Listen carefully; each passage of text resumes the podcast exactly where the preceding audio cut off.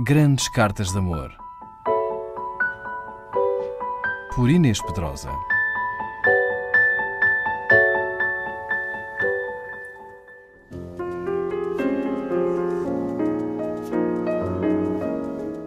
O genial escultor Auguste Rodin viveu uma paixão tumultuosa com Camille Claudel, 25 anos mais nova do que ele, que começou por ser sua aluna e acabou por ser, além de sua amante, coautora de muitas das suas obras.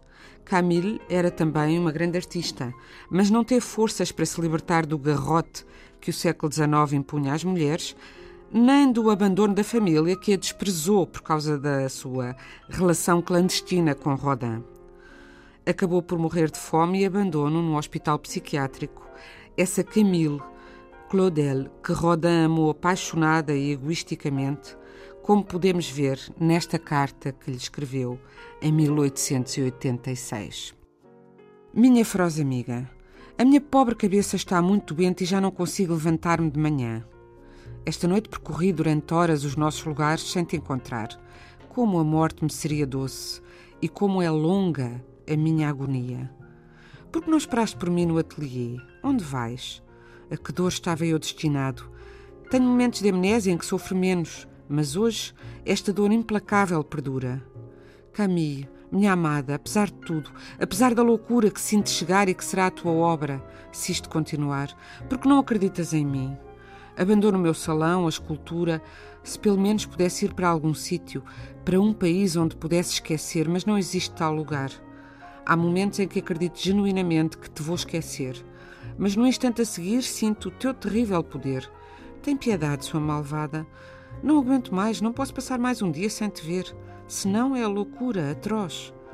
Acabou, não trabalho mais, sua maléfica divindade, e no entanto, amo-te furiosamente.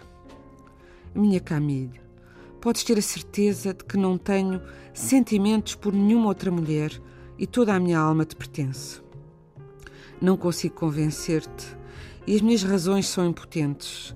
Duvidas do meu sofrimento, não acreditas que eu choro. Há muito tempo que não rio, já não canto, tudo me é insípido e indiferente. Já estou morto e não consigo entender. Tanto esforço que fiz para conseguir coisas que agora me são totalmente indiferentes. Deixa-me ver todos os dias, será uma boa ação. E talvez algo melhor me possa acontecer, pois só tu me podes salvar com a tua generosidade.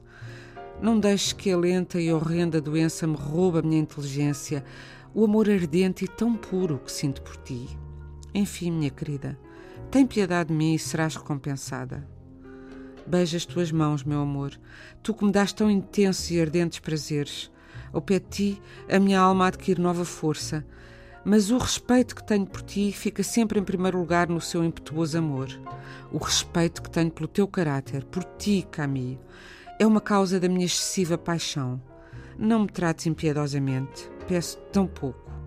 Não me ameaces e deixa que a tua doce mão revele a tua bondade para comigo e deixa-a pousada aí às vezes para que eu possa beijá-la quando passo. Eu não me arrependo nada, nem no, do desenlace que me parece sombrio.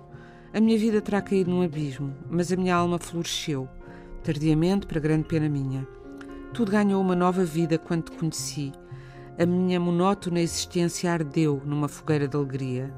Obrigado, porque é a ti que devo o pedaço de céu que tive na minha vida.